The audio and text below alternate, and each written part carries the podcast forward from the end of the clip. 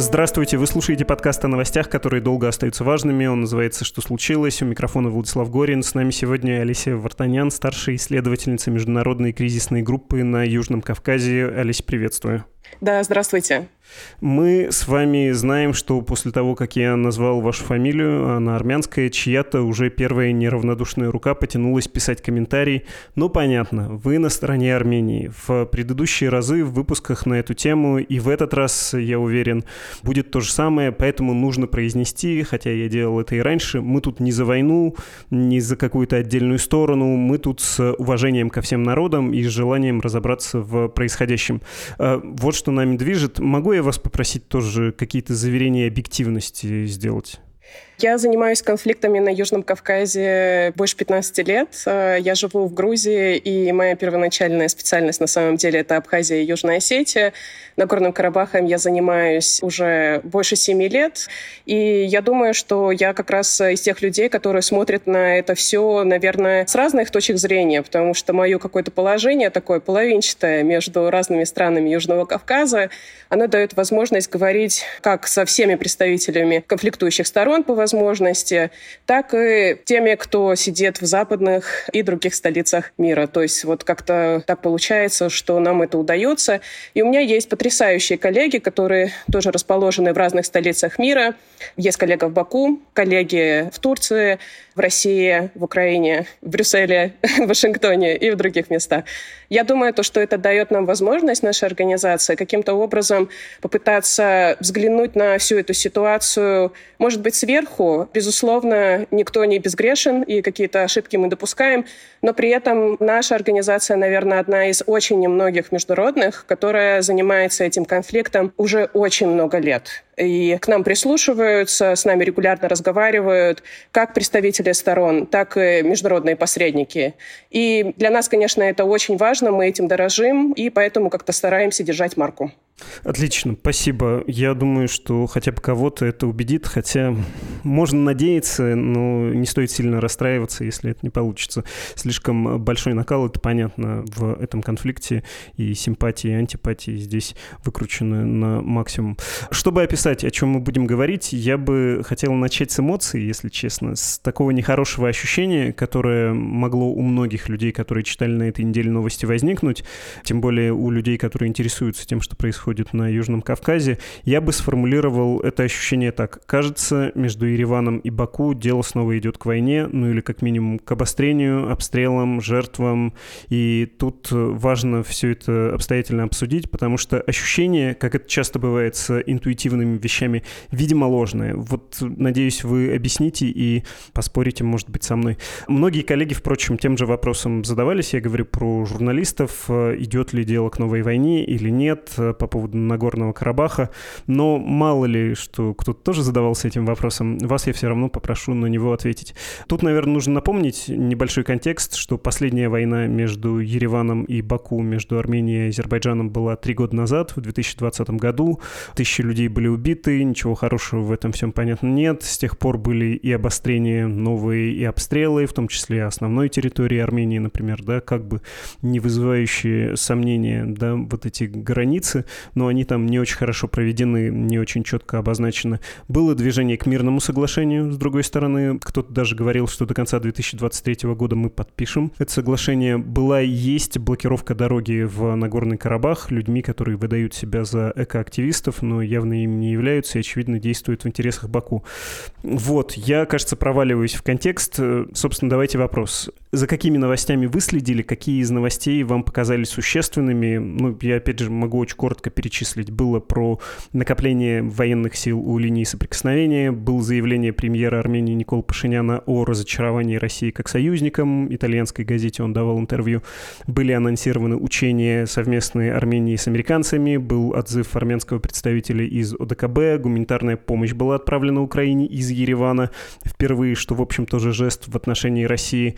Сейчас прям показывают по азербайджанскому телевидению Ильхама Алиева в военной форме с поднятым вверх вверх кулаком, что, в общем, очень понятный символ, потому что последнюю войну, вот эту, которая была три года назад, в Баку называют «железный кулак», а в еще официальном дискурсе это «отечественная война», в азербайджанском, в Армении говорят 44-дневная да, война или вторая арцахская. Что тут существенно из этих сообщений, что у вас вызывает тревогу, ну или как минимум интерес кажется вам важным? Если смотреть на ситуацию на Земле, то, наверное, следовало бы опираться не только на какие-то новостные сообщения или, может быть, заявления политиков, но в первую очередь на то, что непосредственно меняется. Да? И в этом плане очень важно, я думаю, было сообщение Европейской миссии наблюдателей, которая присутствует в Армении уже почти год.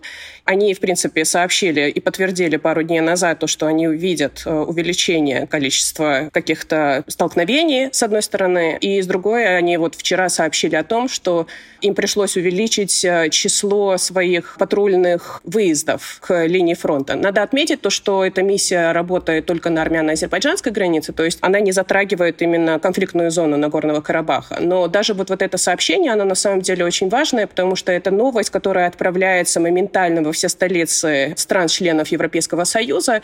И уже вот сегодня, например, рано утром э, я разговаривала с одной из моих знакомых, она работает в Министерстве иностранных дел одной из европейских стран, и она сказала, что да, вот у нас уже красный свет. То есть э, они действительно предупреждены и говорят о том, что есть э, возможность эскалации. Это с одной стороны. Второе, это, конечно, те люди, которые немножечко более светующие, они смотрят на те сообщения, которые появляются в социальных сетях. Я думаю, вы заметили, если вы немножечко следите как бы, да, за этой тематикой, вы заметили, как, э, как с армянской, так и с азербайджанской стороны в социальных сетях полезли видеокадры или фотографии различных грузовиков, танков, военной техники и так далее. Некоторые люди пытаются это геолоцировать, и параллельно идут вот эти призывы к тому, что не снимайте военную технику, не снимайте военных, это на руку нашему врагу и так далее. Безусловно, это не стопроцентная какая-то информация, но явно вот этих сообщений, этих видеокадров становится значительно больше, чем обычно. Мне лично это очень сильно напоминает то, что я наблюдала где-то в течение двух недель до начала войны 2020 года, когда, в принципе, все скатывалось, и когда я разговаривала с людьми, вот я сегодня тоже разговаривала с кем-то из Нагорного Карабаха, и мне говорят, что пахнет кирзой. Да? Ну, мы понимаем, что там, конечно же, не кирза у азербайджанских военных или спецназа, да, но понятно, да, что речь идет именно о каком-то скоплении военной техники, и, безусловно, с армянской стороны мы тоже видим то, что они не сидят сложа руки, и, безусловно, то, что, по крайней мере, они стараются донести армянские чиновники до каких-то своих каких-то партнеров или каких-то лиц, что вот есть такая опасность и что, может быть, э, что-то случится. Если вы меня спросите, Владислав, я вам скажу то, что, в принципе, вот эта вся ситуация, которую мы наблюдаем в данный момент, она далеко не случайна. И наша организация в начале года, у нас есть такая публикация, мы говорим о нескольких там конфликтах, conflicts to watch мы это называем, да, то есть те места, которые, может быть, приведут к какой-то эскалации, там может случиться какая-то дестабилизация. И мы вот в этом году Карабах сделали вторым конфликтом после Украины. Это вообще во всем мире. И для нас это было как бы очень серьезное заявление.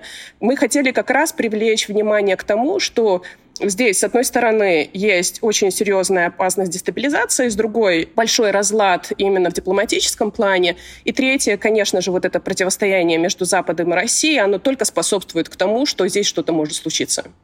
Насколько велика вероятность? Ну, то есть, как вы выразились, э, запахло кирзой, запахнет ли порохом, и это часть какого процесса? Это все-таки движение к мирному соглашению, но Баку хочет э, усилить свои позиции, ускорить э, в выгодном ему ключе подписание этого документа или нет? Мы, видимо, будем наблюдать перечеркивание реальности после 2020 года. Вот эти три года после войны, это, с одной стороны, очень короткий срок, но с другой, на самом деле, там можно даже выделить какие-то этапы. Первый этап — это вот э, до начала войны в Украине, а второй вот после. До начала войны в Украине это было такое время, когда приход российских миротворцев, Россия становилась э, главным посредником между Арменией и Азербайджаном, она заводила разговоры там по разным тематике, начиная с транспортных каких-то путей, кончая каких-то вопросов, связанных с границей, процессы, все как-то было так, что все соглашались как бы с российской доминантной ролью, и, в принципе, Армения в этом чувствовала себя вполне комфортно. Азербайджану, может, это не особо нравилось, потому что все-таки у Азербайджана стоит цель восстановить полный контроль да, над Нагорным Карабахом, а это, конечно же, подразумевает, что вот, вот это российское присутствие там каким-то образом должно изменить свой статус. Но в любом случае все худо-бедно дожили. Как только началась война, начался абсолютный раздрай. И мы вот ведем, например, статистику за тем, как стороны сообщают о различных инцидентах. Потом мы очень пристально следим за тем, что делают российские миротворцы. Я могу сказать то, что это две огромные большие разницы, что было до и после войны в Украине. После войны в Украине, что мы видим, это резкий рост дестабилизации вдоль линии фронта, как в Нагорном Карабахе, так и вдоль границы между Арменией и Азербайджаном. Параллельно с этим идет вот то, что вы назвали, да, там попытки каким-то образом завести разговор о мирном соглашении, с привлечением западных посредников. И ко всему этому мы видим то, что все-таки это каким-то образом приводит э, к большей опасности войны. То есть вот эти процессы — это рост напряженности, вот эти провалы или, наоборот, какие-то там успехи в дипломатическом процессе здесь, в Нагорном Карабахе, да и как, в принципе, и в других конфликтах, но здесь, я думаю, это очень хорошо чувствуется. Как только какие-то проблемы начинаются на дипломатическом фронте, сразу мы чувствуем и видим, как это находит свое какое-то отражение вдоль линии фронта. Это было и до войны 2020 года, но это и сейчас. И вот сейчас между Арменией и Азербайджаном очень плохая ситуация в этом плане. Потому что, с одной стороны, они, конечно же, вели вот эти встречи вокруг мирного переговора в Вашингтоне, но они дошли до той точки, когда нужно было принимать решения. И эти решения провисают сейчас в воздухе. Параллельно с этим мы видим, как Россия начинает вступать в игру, или, я не знаю, пытаться догнать игру, и она начинает какие-то свои предложения вносить, которые на самом деле выбивают и полностью иногда даже убивают все те предложения, над которыми работали стороны на протяжении долгих недель. И вот на этом фоне мы видим вот эту всю дестабилизацию, которая вот происходит с опасениями и так далее.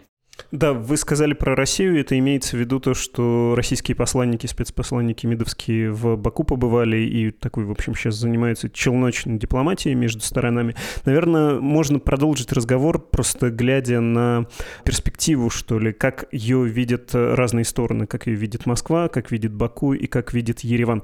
Ереван в нынешней ситуации чего хотел бы? Его позиция, верно ли говорить, близка к московской? Давайте заморозим, а там уж как-нибудь разберемся Лачинский коридор откроем, будем снабжать. Да, мы официально не признаем Нагорный Карабах, э, по-армянски Арцах, в официальной мифологии и государственной риторике Еревана. Ну, а там уж как-нибудь чего-нибудь.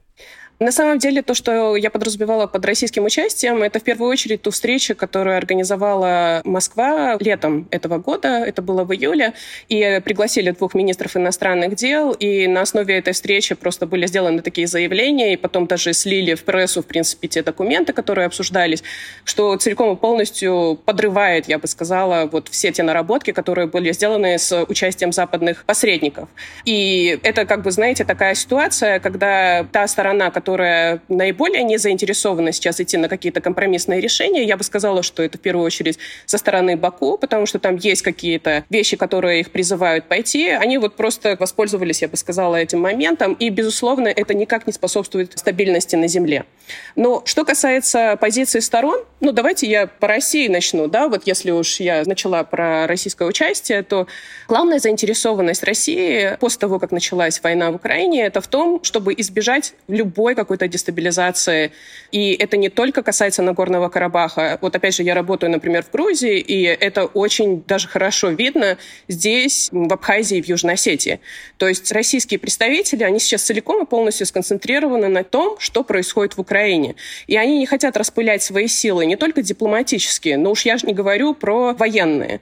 И в Грузии, например, это находит такое отражение, когда грузинские власти хотят сотрудничать. Им выгодно, чтобы Россия с ними кооперировалась. И здесь мы видим такую, знаете, некоторые называют это медовым месяцем. Первый раз за 15 лет здесь есть такая относительная стабильность, и мы видим то, что российские представители, они сотрудничают с грузинскими для того, чтобы избежать каких-то инцидентов, какой-то эскалации и так далее.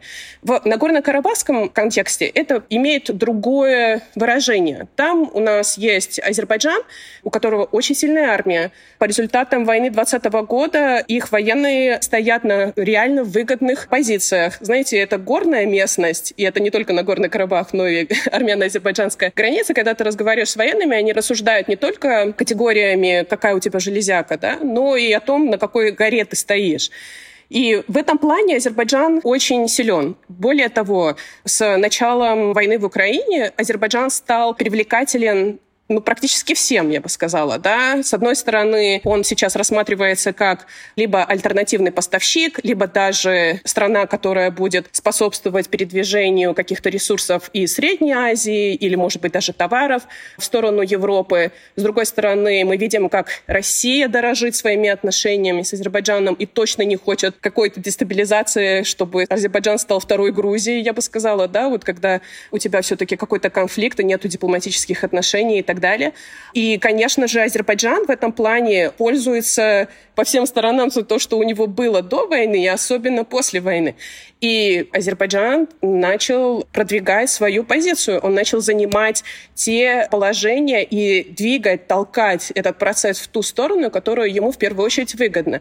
И на этом фоне у России есть два выбора. Либо, с одной стороны, ты сидишь и начинаешь с ними вступать в какую-то конфронтацию с Азербайджаном, что опять чревато последствиями. Ты не можешь себе этого просто позволить, потому что ты завяз в своей войне в Украине, и еще кроме этого Азербайджан для тебя на самом деле важен. Это самая богатая, самая большая страна на Южном Кавказе. А второй путь — это то, что делает Россия сейчас. Просто она сидит, выжидает, она давит на слабого. Это армянская сторона. Это люди, которые управляют Нагорным Карабахом с армянским происхождением, те, кто там есть. И да, она обвиняет Армению в том, что она предает ее интересы. Например, один российский дипломат сказал моему коллеге, что это удар ножом в спину. Сейчас Армения нас предает.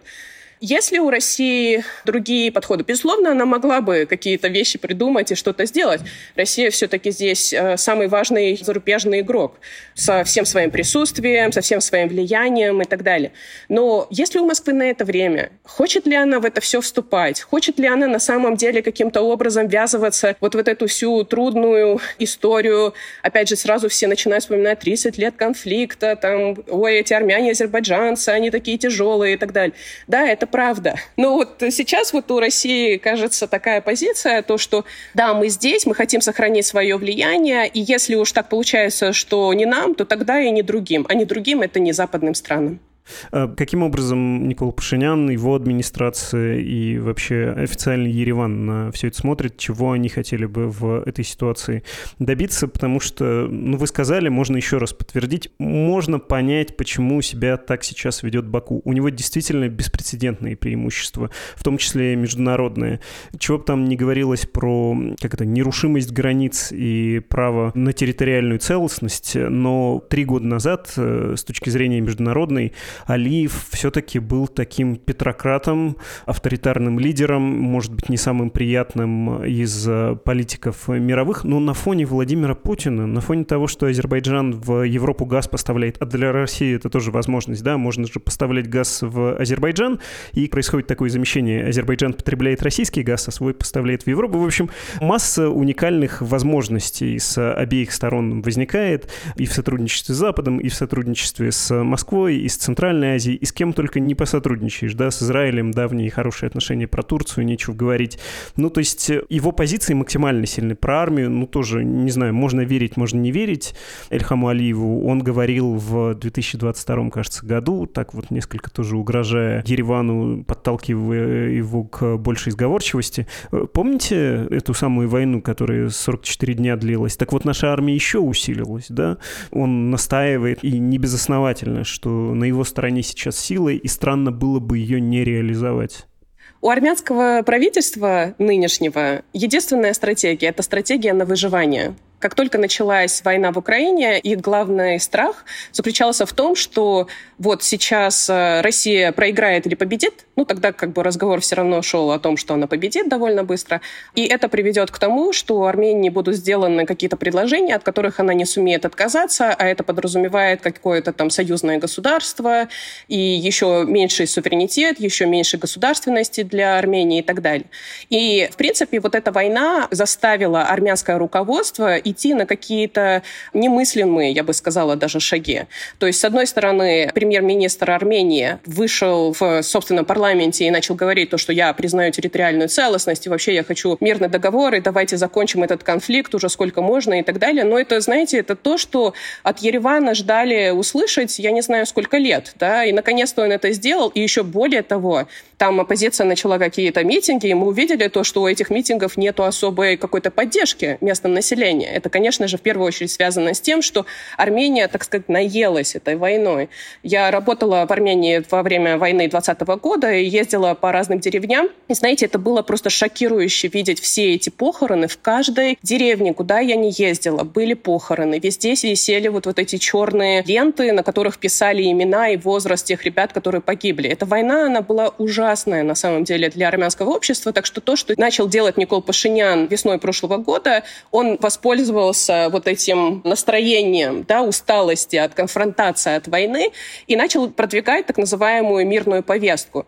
Но в чем дело, знаете, там для того, чтобы это сделать, тебе все-таки нужно ну, как бы, есть же такое выражение в английском, да, что танго танцует двое.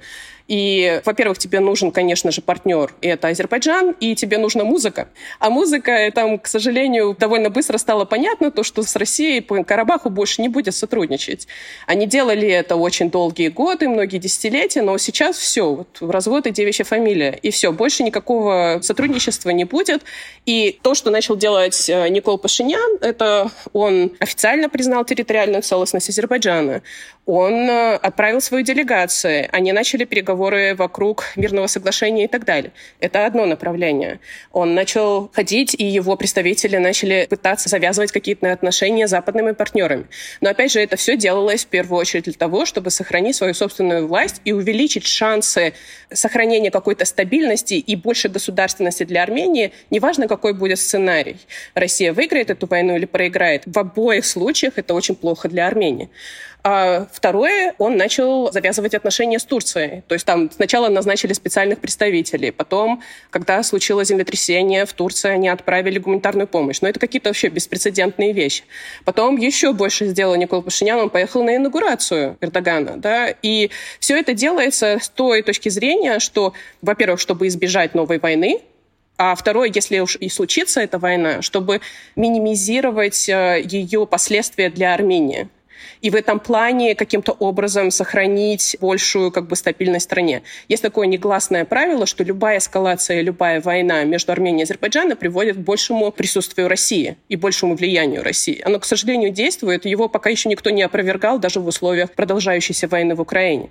И третье, то, что начали делать армянские власти, они начали ходить и пытаться завязывать отношения со странами Ближнего Востока, с Индией. И это в первую очередь делается, с одной стороны, конечно же, для какой-то большей стабильности, да, вот как бы больше поддержки, но с другой тоже, чтобы каким-то образом найти возможности и восполнить тот военный арсенал, который они полностью потратили во время войны 2020 года и, безусловно, не смогли восстановить после этого, а сейчас Россия сама ходит и покупает оружие и пытается найти, если где-то что-то есть, уж тем более у них ничего нету, чтобы поставить Армении. Так что вот э, армянская стратегия, опять же, она на выживание им нужно сохраниться. Они в таком кризисном режиме работают уже полтора года. Как долго это продлится, неизвестно. Но даже вот эти последние события, про которые вы говорите, о военных учениях, гуманитарной помощи, то, что послали в парламент на ратификацию Римский статут, что означает, что там Владимир Путин потенциально не сможет приезжать в Армению, да, так как это все-таки международный суд и так далее. Это вот все эти события, они часть вот этой цепочки, которая направлена на сохранение себя и подготовка к возможной эскалации, а если уж она случится, чтобы как бы минимизировать ее результаты. Небольшая оговорка. Римский статут все-таки не против Владимира Путина. Так могло прозвучать. Э, был подписан э, Армения в эту систему входит, а как раз э, для того, чтобы Азербайджан можно было на международном уровне укращать немножко, сдерживать таким образом. Про учение все-таки отдельно хочется поговорить, потому что читаешь новость, что вот с 11 по 20 сентября на базе учебного центра миротворческой бригады Министерства обороны Армении ЗАР пройдут совместные армяно-американские военные военные учения, и это я гляжу на Интерфакс. Учение называется Eagle Partner. Сразу возникает ощущение, что Кажется, Армения переориентируется с России на Соединенные Штаты. Насколько обоснованно об этом говорить? Опять же, вместо Соединенных Штатов можно, наверное, вписать Евросоюз, Францию, кого угодно. На протяжении последнего года, как минимум, можно было наблюдать, э, что МИД Армении дипломаты предпринимают усилия для вовлечения вот в кризис в Волочинском коридоре, мировое сообщество. Вы говорили про Индию и про страны Ближнего Востока, но у меня всегда складывалось впечатление, что, в общем, Армении деваться-то некуда от России, в смысле. И всякие попытки вести диалог с европейскими столицами, например, или Соединенными Штатами, это все равно, ну, как бы заставить приревновать, что ли. Вот так, да, это называется по-школьному. Показать Москве, что если вы с нами не будете сотрудничать, если вы в рамках ОДКБ или еще чего-то не планируете нас защищать, то мы обратимся к кому-то еще. Эта пустота будет занята другими. Но, честно, ну где Армения, а где Соединенные Штаты или там Евросоюз? Они выразят сочувствие, понимание, там каких-нибудь денег пришлют. Гуманитарный вот груз не так давно отправили, французы, кажется, да, в Степанакерт. Но этим все, кажется, и ограничится. Там несравнимые с российским в сфере безопасности сотрудничеством может быть, нет, я ошибаюсь? Или может Россию вытеснить тот же Вашингтон? Ну, мы в интересное время с вами живем, да, и если бы кто-то мне сказал, например, два года назад, то, что мы увидим такое участие Запада в войне, которая сейчас происходит в Украине, ну, наверное, я и очень многие, мы в этом бы засомневались. Даже когда мы сейчас слушаем интервью украинских чиновников, они, в принципе, рассказывают о том, какие у них были проблемы с самого начала, когда рассматривался вопрос военных поставок и так далее. У Армении огромная проблема в этом плане, да, потому что им нужно оружие, у них, э, кроме оружия, есть огромная огромная проблема, опять же, со своей собственной армией, потому что она работает по каким-то очень старым стандартам. Это не только проигранная война в Нагорном Карабахе, но мы сейчас же видим, какие проблемы у российской армии в Украине, и на этом фоне многие эксперты обсуждают да, вот эти проблемы именно в том, как устроена армия, армянская и российская армия в этом плане, они как бы братья-сестры, да, вот. И Армении нужна огромная поддержка, и ей нужно на самом деле каким-то образом задействовать, э, по крайней мере, так они говорят, да, им нужно каким-то образом задействовать свои контакты в разных частях мира. Западные страны традиционно не сотрудничают с Арменией по военной тематике из-за того, что Армения является частью ОДКБ. Она страна-член этой организации, и есть опасность, э, я, в принципе, не раз это слышала от каких-то моих собеседников на Западе, которые говорят о том, что, ну, откуда мы знаем, мы вот сейчас им что-то поставим, да, а потом у них там власть поменяется, и все это оружие пойдет неизвестно куда, да, ну, неизвестно куда, понятно куда, да. И в этом плане как бы есть огромный вопрос, как бы как продолжать. И сейчас вот последние месяцы звучала не раз такая идея о том, что Армения выйдет из ОДКБ, не обязательно ей выходить, она может просто приостановить свое участие, как это сделал когда-то Узбекистан почти 10 лет назад. Но, похоже, западные страны готовы закрыть глаза даже на вот какие-то вещи касательно участия ОДКБ. И мы видим, как, с одной стороны, Франция обсуждает какую-то военную кооперацию. Я как понимаю, у этого есть какие-то планы. Неизвестно, конечно, когда она начнется и какие масштабы она примет, и насколько она будет содержательной, и как быстро это поможет Армении. Но, с другой стороны, мы видим, как армянские чиновники на самом высшем уровне отправляются и встречаются с представителями Пентагона в Соединенных Штатах. И они спрашивают один и тот же вопрос, чем вы можете нам помочь. И те учения, которые сейчас будут происходить, они, конечно, привели вот к такому эмоциональному всплеску в Москве. Но, с другой стороны, это продолжение все той же линии, то, что нам нужна помощь. И если эта помощь может прийти только с одной из сторон, то мы готовы продолжать думать в этом направлении. И если вы у нас будете продолжать толкать, то тогда у нас тоже есть какие-то свои пути, и нам есть что сделать и сказать. Да, это выглядит очень суицидально, я с вами согласна. Какая-то такая логика камикадзе. Но, с другой стороны, знаете, когда сидишь в Ереване и понимаешь то, что я разговаривала вчера с одной моей подругой, она мне говорит, я каждое утро, когда просыпаюсь, я сначала выключаю будильник, а второе — это просматриваю сообщения о том, не началась ли война. И, конечно, на этом фоне там настрой несколько иной. И тем более, опять же, в условиях, когда идет война в Украине, и какие-то вообще невероятные вещи происходят, да, вот э, кто бы мог подумать, что вторая армия мира, и она так сильно завязнет в этой войне, и у нее не будет возможности каким-то образом что-то сделать, да. Поэтому все в этом плане возможно, и мне кажется, то, что у Армении такой, знаете, горизонт планирования очень близкий. То есть они не думают на перспективу, там, не знаю, 5, 10, 20 лет. Они думают на перспективу сейчас в Ереване, а что будет э, в этот сезон, как нам дожить до конца осени, чтобы выпал снег, было тяжело воевать. И что делать с этим Нагорным Карабахом, который сидит в блокаде, и, возможно, этим людям придется жить во время зимы без отопления и без продуктов. И, конечно, ты тогда уже начинаешь смотреть на очень разные опции и смотреть по всем сторонам и пытаться найти помощь и поддержку со всех разных столиц. Про Запад небольшое уточнение. А в чем интерес Соединенных Штатов и той же Франции, или там, Брюсселя Евросоюза поддерживать армянское государство? Тем более, что мы говорим о все-таки международно непризнанной территории. Все равно проблема Карабаха, она такая очень сложная. Я понимаю, почему она сложная для армян. Э, кстати, напоминаю всем, кто вдруг забыл, Армения сама не признает Нагорно-Карабахскую республику, и даром, что вы можете, поехав в Ереван, увидеть повсюду два флага флага. Один триколор армянский, а другой такой же, но с такими белыми, чуть не сказал шашечками, с белым орнаментом. Это флаг Арцаха, Нагорного Карабаха. Иногда их связывают так вот узлом, и это в гостинице вы, например, можете увидеть символ просто единения, дружбы, неразрывности. Но при этом на официальном уровне Нагорный Карабах не признается Ереваном. Никол Пашинян и в этом году тоже говорил, что, ну да, и вы это упоминали, я признаю территориальную целостность Азербайджана. Ну вот э, почему не дать Алиеву, я говорю про Запад, навести порядок на своей конституционной территории? Знаете, мне кажется, что бы я ни сказала сейчас по поводу заинтересованности Запада, те люди, которые все-таки слушают э, российские телеканалы и российских официальных комментаторов, они в любом случае мне не поверят.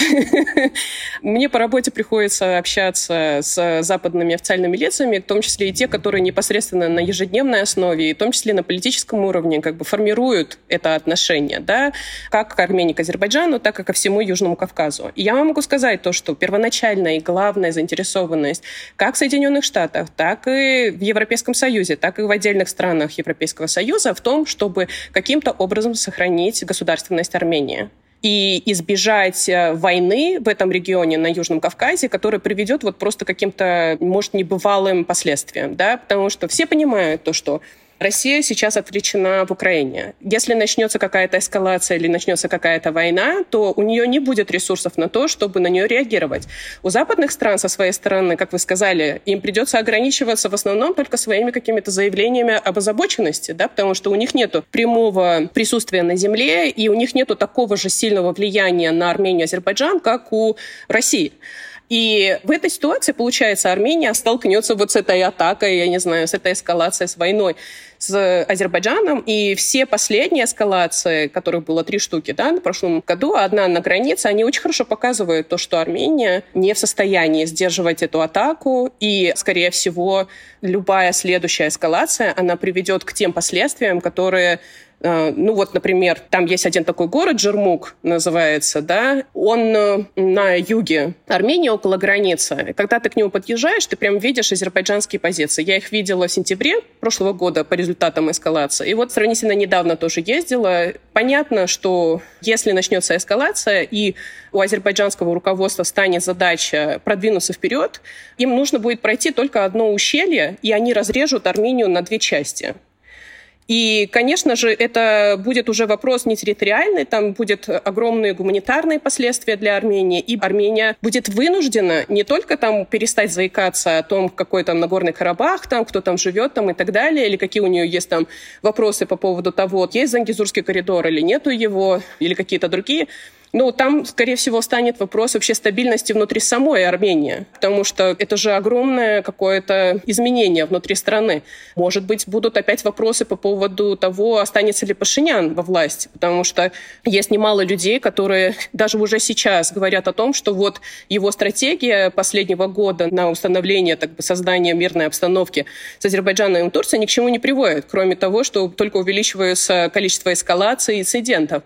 И, конечно же, когда ты сидишь в Брюсселе или ты сидишь где-то в Вашингтоне, ты смотришь на это, ты понимаешь, то, что ну, это просто какие-то огромные изменения для региона, которые непонятно каким последствиям приведут. Ты вообще не в состоянии будешь как-то на них реагировать. Скорее всего, будут замешаны какие-то региональные державы, и Иран, и Турция, у России будут какие-то свои амбиции. И что там из этого всего получится, непонятно. И вот чтобы этого избежать, все эти западные страны свои ресурсы они направляют уже полтора года на то, чтобы каким-то образом замерить Баку и Ереван. То мирные переговоры им заводят, то там какие-то предложения, то какие-то там дипломат.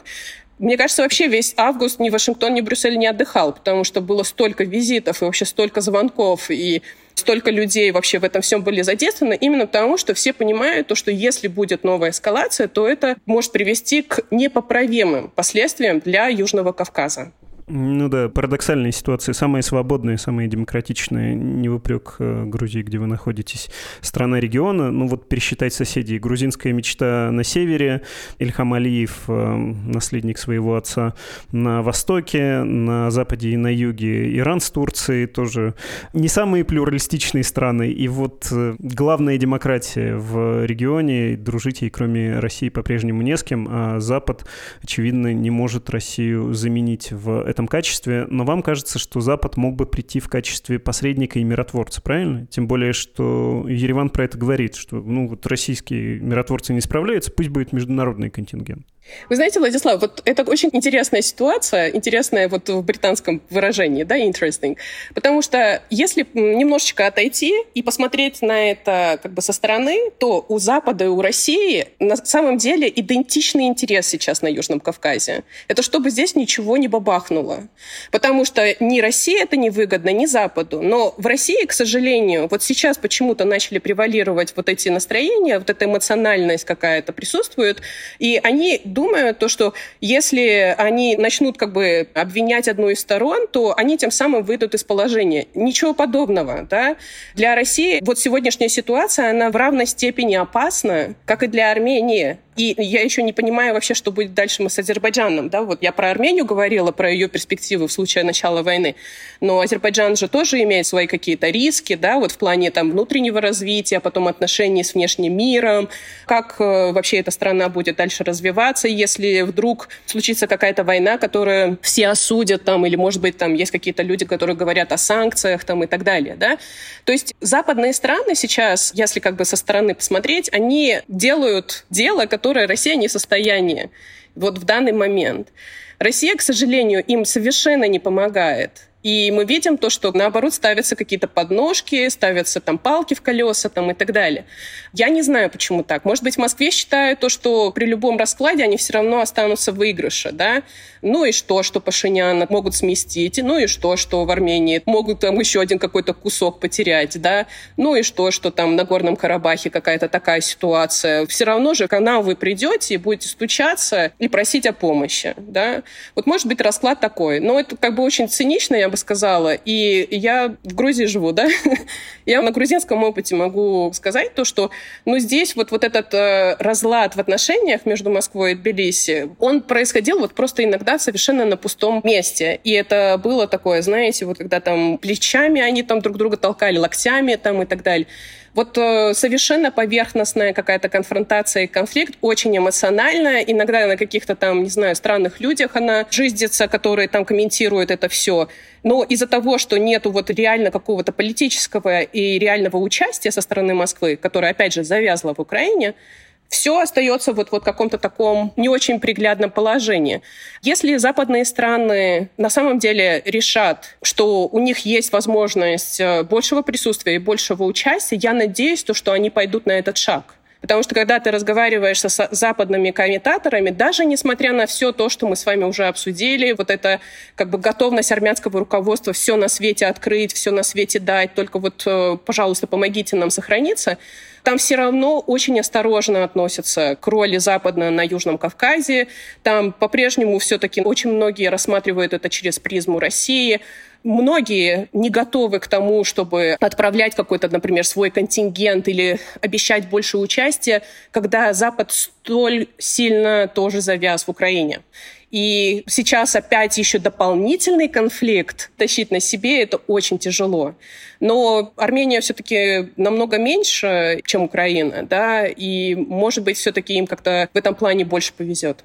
Хорошо, предлагаю не проваливаться дальше в армянские дела, потому что, подозреваем, многие слушающие припомнят вам слова про то, что в Армении мало кто готов очередную войну пережить, и про то, что митинги в поддержку Арцаха не очень значимы, довольно значимы. Всякие опросы показывают, что в теории, конечно, армянское общество хотело бы воссоединения или там второй государственности армянской, но многие действительно, опять же, не готовы непосредственно участвовать или своих сыновей посылать опыт и прошлой войны, и первой очень плохой, и просто это никому не доставляет приятных эмоций, никто этим не гордится, да, это воспринимается как тяжелое испытание, и в теории хотелось бы, на практике не очень. Я хотел бы перенастроить нашу с вами оптику на Баку все-таки. Как вам кажется? Опять же, много есть претензий к официальному Баку, на которые он отвечает. Чего вы от нас хотите? Мы хотим поставить под контроль свою территорию. И как только мы этого добьемся, мы, в общем, успокоимся. Хотя тут, кажется, я уже за Ильхама Алиева додумываю. Как вам представляется бакинский план? И закончится ли все если представить, что Нагорный Карабах перейдет под контроль э, Азербайджана. Ну, то есть э, какие тут есть соображения и что смущает многих, в том числе в Армении, что вы, значит, э, получите под контроль Степанакерт, но вы нам сейчас не говорите, каким будет статус армянского населения Нагорного Карабаха. Вы говорите, мы выдадим азербайджанские паспорта, кто не хочет, уедет. Погодите. Но это вообще насильное переселение, геноцид. Что насчет культурной автономии? Что насчет соблюдения прав? молчите, тогда мы не готовы вам уступать. Второй пункт. Вот мы с вами по итогам 2020 года, как бы говорят армяне, договорились, что будет возможность через Лачинский коридор сообщаться с Нагорным Карабахом в ответ была симметричная договоренность о том, что будет обеспечиваться транспортное сообщение между основной территорией Азербайджана и Нахичеванию, Нахичеванской автономией. Вы сейчас на нас давите и говорите, что это вообще должен быть коридор. Вот буквально Никол Пашинян с эм, Ильхамом Алиевым в Москве при Путине об этом спорили.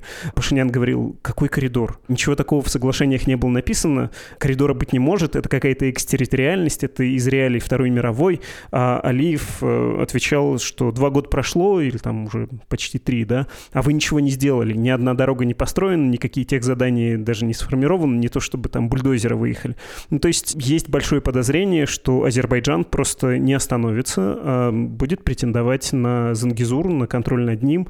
Вы наверняка тоже видели эту новость, она несколько, опять же, как вы выражаетесь, интересная, да, в английском смысле. У немцев есть слово «комиш», тоже и комичное, и странное одновременно. Появилось э, телевидение западного Азербайджана YouTube-канал, на него обращал внимание Кирилл Кривошеев, журналист тоже, который занимается проблемами Южного Кавказа.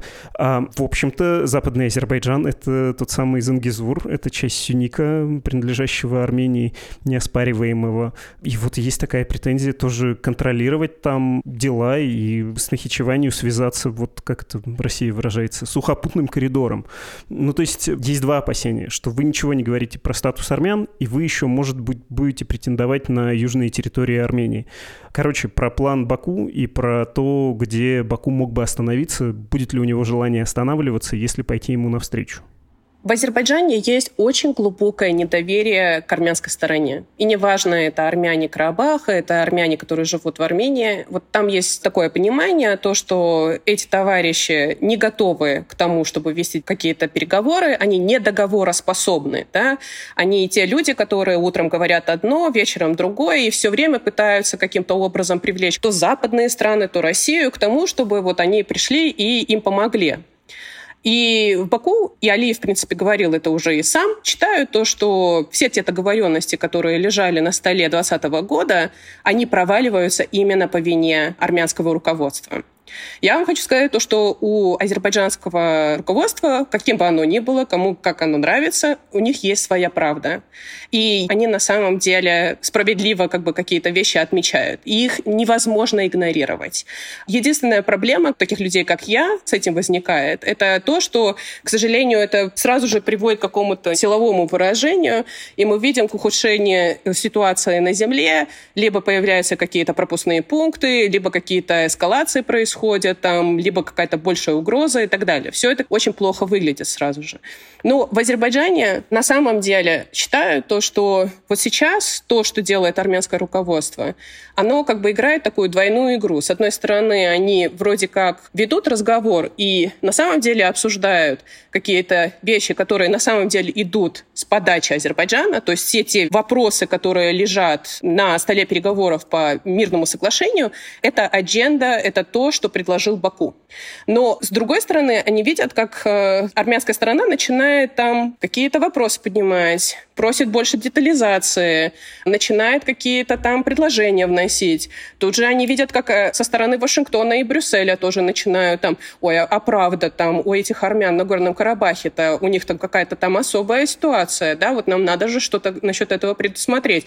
Может быть, все-таки запустим вот, вот этот э, переговорный процесс между Баку и Степанакертом.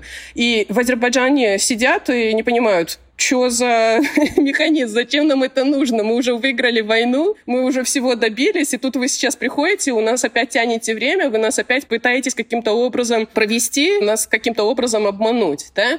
И это очень огромная на самом деле проблема. То, что в Азербайджане какое-то такое фундаментальное недоверие к тому, как действует, э, что предлагается с армянской стороны. И опять же, у них есть на это основание пусть будет последний вопрос, и он, в общем, наверное, главный в сегодняшнем разговоре. «Железный кулак 2» будет от Баку? То есть вот Ильхам Алиев, э, которого показывают по телевизору с поднятым кулаком, это жест того, что мы, видимо, увидим обострение в ближайшее время, и если это даже не достигнет масштабов 2020 года, но тем не менее, или все-таки это скорее игра и демонстрация? Зачем Баку воевать, если он и так силен, и он это может показать и добиться добиться, скажем, мирного соглашения на плюс-минус своих условиях в ближайшие месяцы? Вот э, это очень хороший вопрос, и я так надеюсь, то, что вот это все, то, что мы наблюдаем последние несколько дней с военной техникой, там, с какими-то кадрами, с какими-то вот риторикой и так далее, что все это все-таки каким-то образом можно будет разрядить и пустить вспять, да, вот, вот этот весь процесс. Для этого будет возможность, потому что через неделю начинается ежегодная генассамблея ООН, и я надеюсь, то, что туда отправятся представители как Армении, Азербайджана, и там будет возможность, например, для встречи, для каких-то переговоров, всегда это каким-то образом дает шанс. Но также и поднимает тоже и риск, потому что если эти переговоры опять провалятся, то тогда, конечно, увеличивается возможность для эскалации. Мы с вами обсудили, насколько это будет э, плохо выглядеть для Армении, да, потому что на самом деле Азербайджан очень силен, и да, там будут, может быть, э, какие-то нюансы. Война — это такое дело, когда ты многие вещи не можешь предсказать, но если брать какими-то большими мазками, то, конечно же, у Армении мало шансов.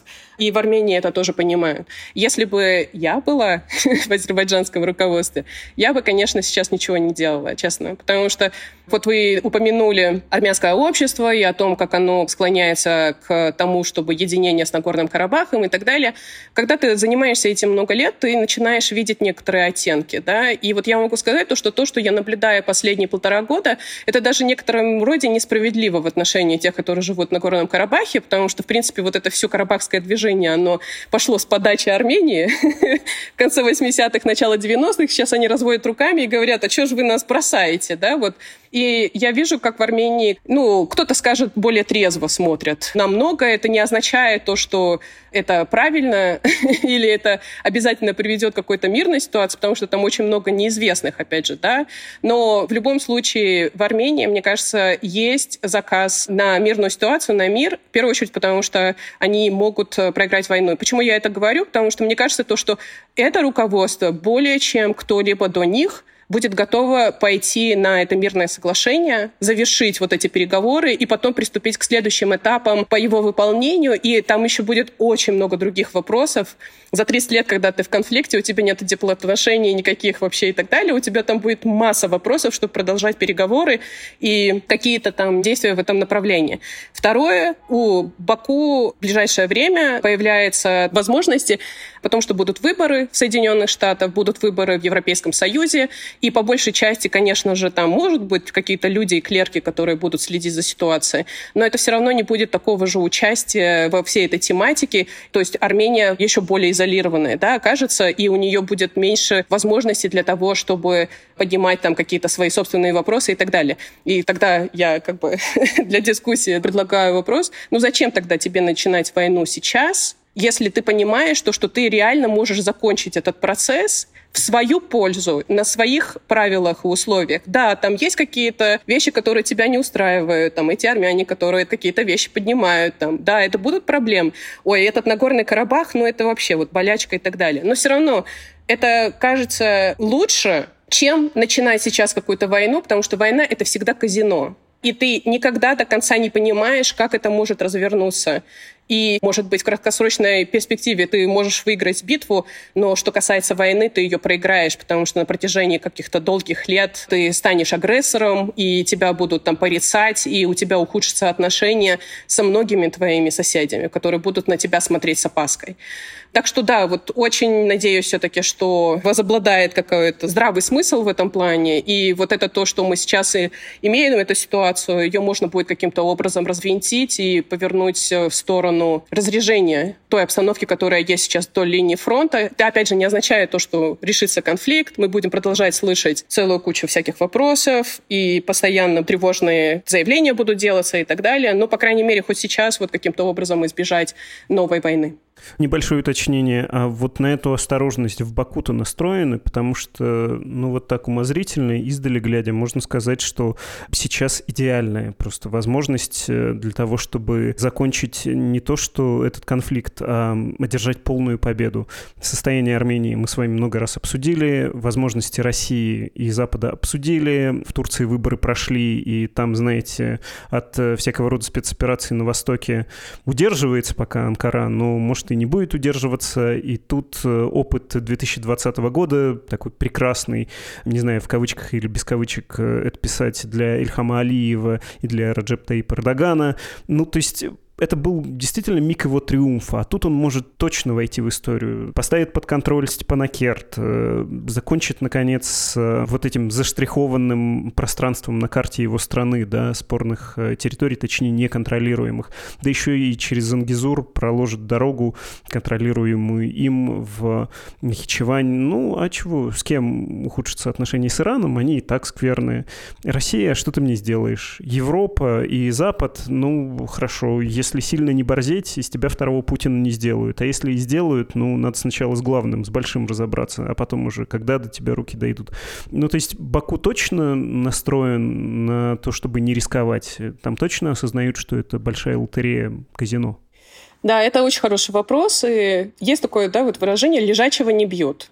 Вот э, этот лежачий сейчас Армения. И в Азербайджане, безусловно, вот этот весь подъем на фоне победы в войне 2020 года столько лет унижения, и люди на самом деле, как бы, мне кажется, даже с армянской стороны не до конца осознают, насколько это была огромная трагедия для азербайджанского народа. Вся страна, в принципе, возникла и поднялась именно на фоне вот этого конфликта. Этот конфликт, он пронизывает вообще весь Азербайджан. Я один раз только была в Баку, там, с делегацией, и я могу сказать то, что даже когда ты ходишь по городу, ты прямо видишь, как этот конфликт присутствует в жизни людей. Но, понимаете, когда ты уже одержал войну, и она была очень кровопролитной для Азербайджана. Все сейчас видят, как много сил надо будет потратить для того, чтобы восстановить все территории, да, чтобы вернуть туда каких-то людей. И насколько это все тяжело. С другой стороны, встает вопрос, и очень многие поднимали его, ну вот все, мы выиграли войну. Как Алиев продолжал говорить, все, конфликт закончен, нам нечего больше обсуждать. И люди как бы, окей, хорошо, а как насчет наших внутренних реформ? Может быть, тогда как раз время для того, чтобы посмотреть, какие у нас проблемы внутри страны, что у нас происходит с экономикой, а что у нас с политической частью и так далее. И вот эти настроения, они не столь четкие, я могу сказать. Это не так, что там люди сейчас встанут и выйдут, там, не знаю, куда-нибудь там президентской администрации на площадь э, в Баку и начнут говорить говорит, что нет войне, или там мы увидим то, что люди там собирают чемоданы и уезжают в качестве протеста, как это было в России. Я думаю, такого не будет, но все равно там присутствует какое-то понимание, что, ну, слушайте, ну все кажется, да, уже Зачем давить дальше? И когда ты начинаешь как бы с экспертами разговаривать, э, те начинают высказывать и опасения, да, потому что они понимают, что продолжение войны означает сохранение милитаризации или ее углубление. И мы все видим, опять же, на примере России, к чему это приводит как внутри страны, так и начинает находить свое отражение в жизни. А мы все один раз живем, да, и у нас у всех есть свои дети, и мы совсем не хотим их посылать ни в какие траншеи, и мы совершенно не хотим, чтобы они погибали на войне. Мы хотим для них лучшего будущего. Поэтому, конечно, невозможно вот так вот, знаете, однозначно сказать то, что они там в Азербайджане все за войну или против войны. Там есть один человек, и он принимает все решения. И если это решение, которое вот он сейчас примет, скорее всего, с большей перспективой на победу. Ну да, это такая штука, все начинают как бы э, есть в английском такое выражение rally around the flag, да, то есть начинают как бы поддерживать э, всю эту спецоперацию, а потом, когда немножко проходит время, могут люди остывать и понимать, а что ж на самом деле случилось. А это совсем нехорошо. Спасибо огромное, Илюсь. Спасибо вам. Это была Алисия Вартанян, старшая исследовательница Международной кризисной группы на Южном Кавказе.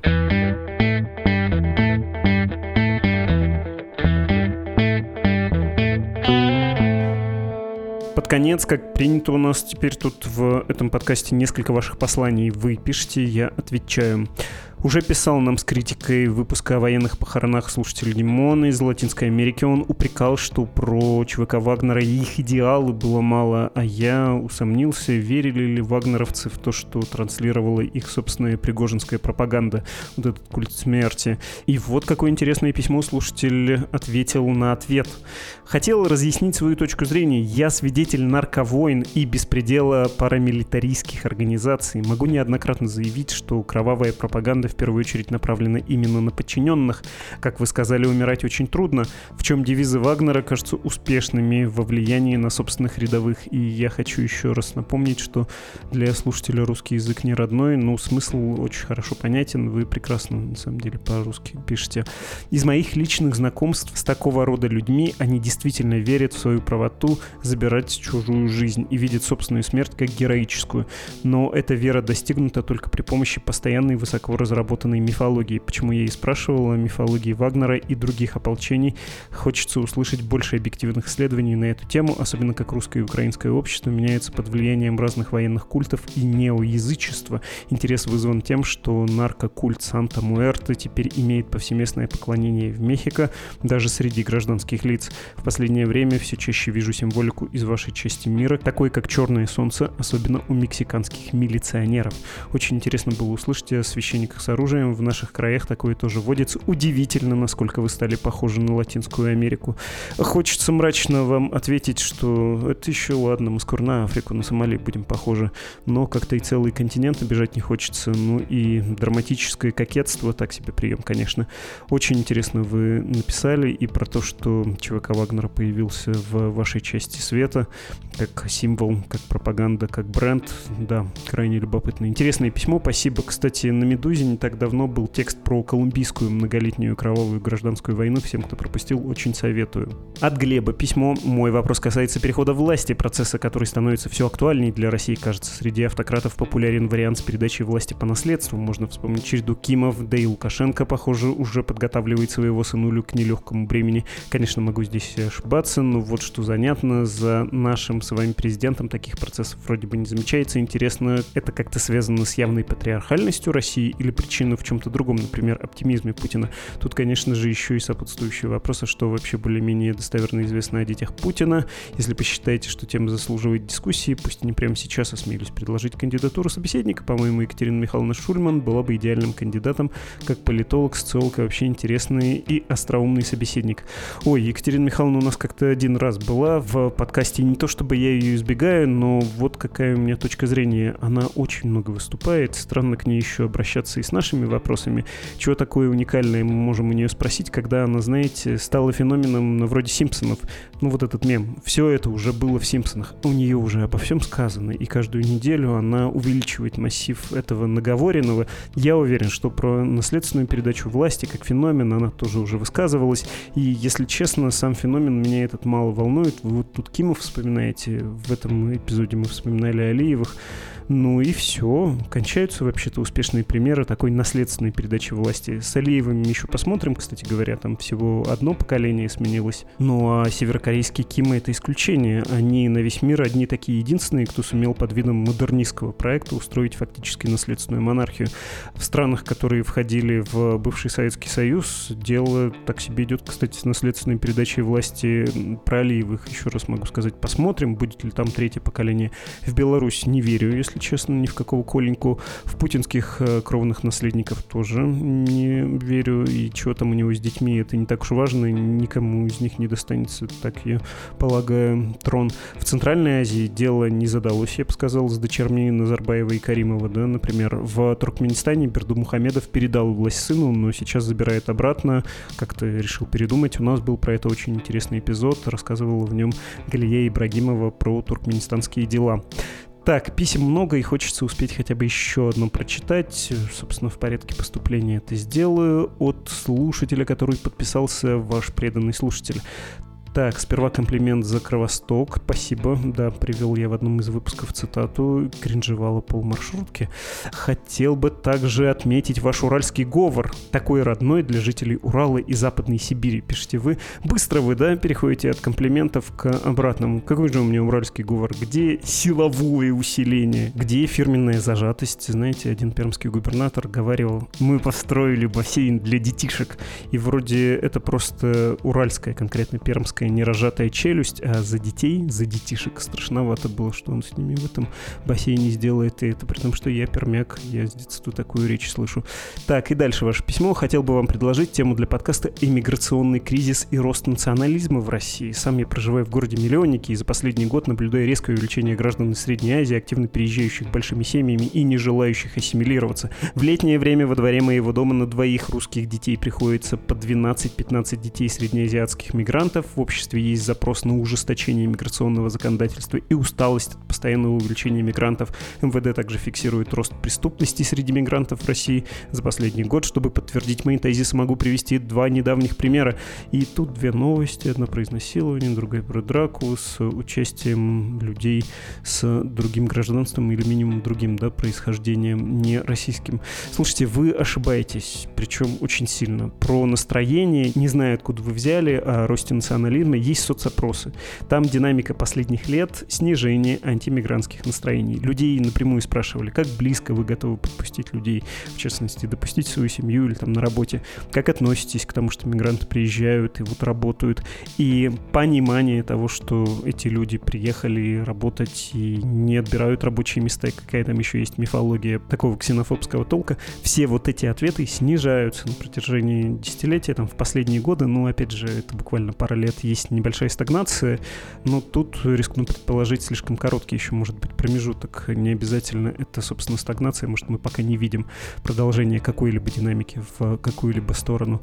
Миграционный прирост, э, вы говорите, что приезжает их много и судите по своему двору, ну, он вообще-то наоборот падает. Экономика, в первую очередь, тому виной. Россия становится менее привлекательным местом для работы и жизни, еще и воюет, могут забрить или будут активно вовлекать, да, в это сначала убеждать, хотя потом есть и законодательные инициативы. Получил гражданство от служи, причем в зоне боевых действий. Это все не добавляет желания людям приезжать в Российскую Федерацию, так что нет, не знаю, еще вы это все взяли.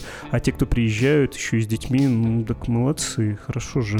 Россия и до всякой войны нуждалась в новой рабочей силе, а теперь-то, когда десятки тысяч, если не сотни тысяч взрослых крепких работников убило и покалечило, они очень даже нужны, чтобы вы, в частности, могли куда-то поехать, что-то купить на вашем предприятии, чтобы кто-то был такой же, как вы, работник, и процесс не останавливался. Кризиса миграционного нет. Ни в восприятии, ни с точки зрения притока людей. Есть кризис, связанный с недостатком мигрантов вообще-то в России, и он многие годы наблюдается сейчас, он только ужесточается, становится острее. Еще, знаете, у вас там фраза про «не желают ассимилироваться», тоже какая-то, если честно, очень странная. Я вот тоже не желаю ассимилироваться, и мало кто желает. Адаптироваться, да, а в адаптации, вы знаете, большую роль играют государственные сервисы вообще-то. Что много в России школ, вот вы там про детей пишете, куда может прийти ребенок, например, из Таджикистана или Узбекистана, и при этом не говорящий по-русски, чтобы за годик подтянуться в языке и перейти на общую программу. Ну или чтобы подольше заниматься на своем языке и постепенно встраиваться в общество. В европейских странах, например, в Германии такое есть, а в России много ли? Что-то, по-моему, нет, немного. И вы пишете про нежелание. Это, то есть они не желают адаптироваться адаптироваться, или их Российская Федерация не очень-то стремится адаптировать. Подумайте над этим. Я как-то не готов разделить ваше представление о том, что происходит с миграцией в России сейчас. И, как вы слышали, со ссылками это делал. Правда, цифры не называл, но если захотите, вы сами легко обнаружите и миграционный баланс, и фомовские с левадовскими опросы. Так, вижу еще много посланий, все прочту, но не сегодня. Наверное, все-таки часть не в подкасте. Если вы написали свои мысли, а не вопросы, не истории, историю, да еще и в таком большом, почти лекционном формате, ну, трудно это прочитать, чтобы другие люди тоже не запутались и поняли, о чем идет речь. Вообще, как-то лекции, тирады меньше побуждают к диалогу, так что не обижайтесь. E-mail прежний, подкаст собакамедуза.io. Это был подкаст о новостях, которые долго остаются важными. Он называется «Что случилось?». До скорого, до встречи. thank you